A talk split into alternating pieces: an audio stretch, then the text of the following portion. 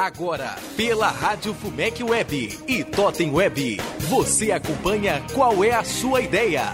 Com a participação dos professores Frederico Gabrichi, da graduação e mestrado do curso de Direito, e professor Admin Borges, do curso de Publicidade da Universidade Fumec.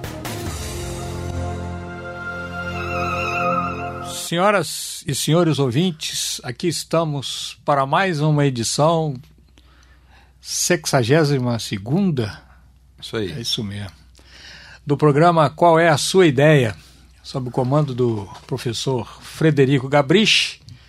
Eu sou o professor Admir Borges e hoje nós estamos recebendo aqui a Yara Vaz. Olá, pessoal. aluna do, do mestrado em Direito e que vai abordar o tema Estatuto da Pessoa com Deficiência, a proteção do incapaz.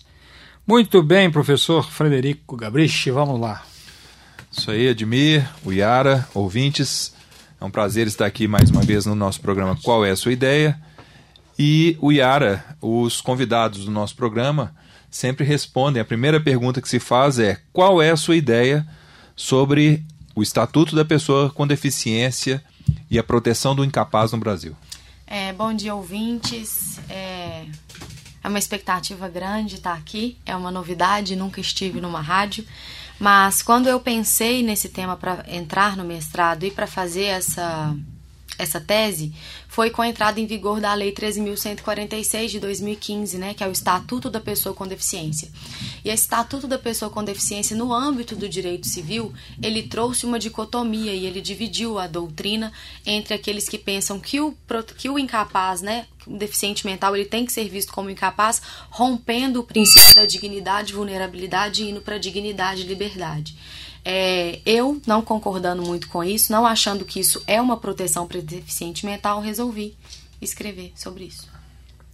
O Yara, é, certamente você colocou aí que não, não, não, concordo, não concordo muito com isso, né? Sim. É, você pode dizer que essa sua discordância ela tem uma literatura que, que você segue? Qual que seria, o que, que você tem como base bibliográfica para começar já a fazer a sua discussão. O autor que mais fala quanto a essa dignidade, liberdade, né, que é o que ele promove o Estatuto da Pessoa com Deficiência, é o Rosenwald. Então ele, ele defende o Estatuto como uma lei de liberdade para o deficiente, que ele tem que ser erigido mesmo a categoria de capaz plenamente. Então, o Rosenwald é uma bibliografia que eu tenho lido para criticar mesmo.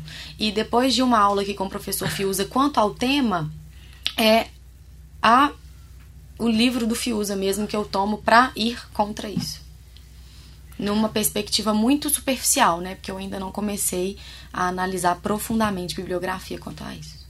Numa perspectiva ainda superficial, Yara, quais seriam as principais críticas efetivas ao Estatuto da Pessoa com Deficiência? Porque no âmbito das escolas, das faculdades, das universidades, há uma crítica é, ainda sendo muito discutida a respeito da obrigatoriedade das escolas aceitarem as pessoas com deficiência, independentemente do grau de deficiência que elas têm. Isso gera um custo é, adicional para a escola, porque dependendo do nível de deficiência, esse, esse aluno vai precisar de um acompanhamento individual. Então, se nós imaginarmos que uma escola vai aceitar 30, 40, 50 pessoas com deficiência que exigem um acompanhamento individual, esse acompanhamento individual tem um custo e ele tem que ser repartido entre todos os alunos. Então, essa é uma discussão é, que é séria, é? porque, de um lado, a pessoa com deficiência merece e precisa ser atendida, de outro lado, nós temos os alunos que, teoricamente, não têm deficiência e que têm que suportar a repartição desse custo. É, o Estatuto da Pessoa com Deficiência, nesse grau aí superficial que eu vejo, ele trouxe alguns contrassensos no âmbito do direito civil. É, Para aqueles que já tiveram oportunidade de analisar, o Estatuto da Pessoa com Deficiência, ele, ele altera toda a teoria das incapacidades, né? Ele tira o deficiente mental da categoria de incapaz ou de relativamente, de absolutamente capaz ou de relativamente incapaz, para uma categoria totalmente capaz. Só que isso não, eu não entendo que isso possa ser visto dessa forma, porque os doutrinadores como Rosenwald, ele fala que essa vulnerabilidade, ela não dá dignidade ao incapaz. Mas na nossa sociedade nós temos a mulher como vulnerável, o consumidor, o trabalhador, temos o idoso, temos a criança, temos o adolescente, e aí querer tirar o deficiente mental dessa categoria de vulnerável é colocá-lo colocá-lo dentro de uma de um saco que ele não pode estar. Porque o princípio da igualdade, que está previsto na nossa Constituição, ele fala que a gente tem que tratar os desiguais na medida da sua desigualdade.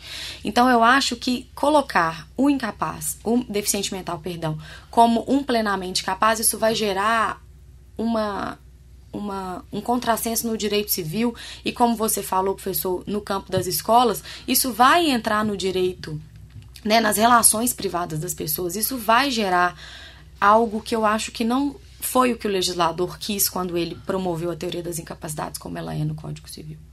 É, de fato, há uma, um choque né, entre toda a construção doutrinária do passado e aquilo que é, é estabelecido pelo, pelo Estatuto da Pessoa com Deficiência, inclusive em relação ao próprio Código Civil. Né? Exatamente. Porque, em virtude do Estatuto, é possível, por exemplo, o casamento entre duas pessoas com deficiência.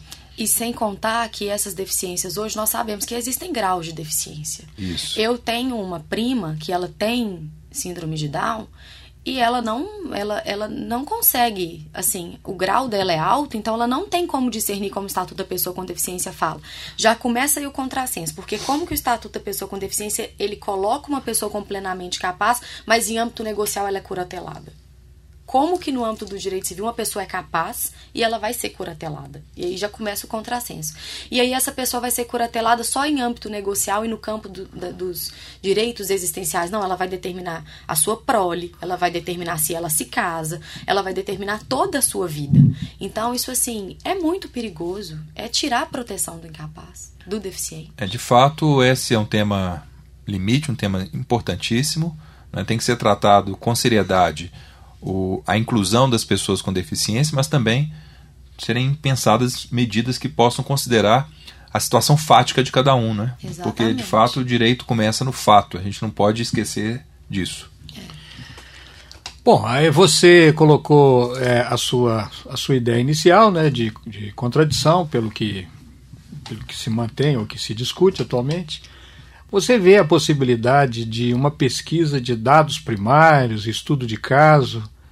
E como é que, como é, como é que poderia ser isso? Uma vez que a, a revisão de literatura talvez ela não, não supra totalmente a sua indagação. Né?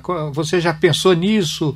Como é que está isso na sua cabeça? Eu já pensei, mas também de forma que eu não sei se eu vou conseguir implementar mas uma pesquisa às vezes no campo do judiciário para ver quais ações estão chegando no campo dessa curatela do deficiente, é, no campo da tomada de decisão apoiada, se contratos de tomada de decisão apoiada, que é um instituto novo trazido pelo Estatuto da Pessoa com Deficiência, já foram celebrados contratos quanto a isso, mas eu não sei em qual campo pesquisar se isso já chegou, por exemplo, no campo do judiciário, nas varas de família, para a gente saber como isso foi resolvido. Às vezes, uma análise jurisprudencial, algo assim.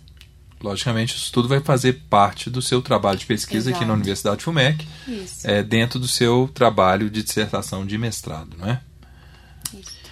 E para encerrar aqui a minha, as minhas perguntas, contribuição para a área para sua área de conhecimento e contribuição social, assim, em poucas palavras, o que que já, né, o que que você já vislumbra?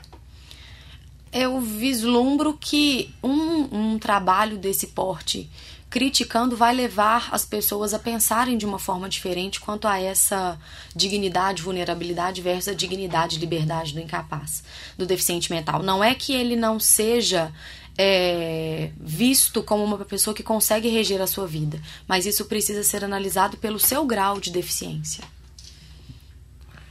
Muito bem, agradecemos a sua colaboração e desejamos sucesso aí na sua jornada e que o seu trabalho realmente traga bons frutos né, para a área do direito e para a sociedade.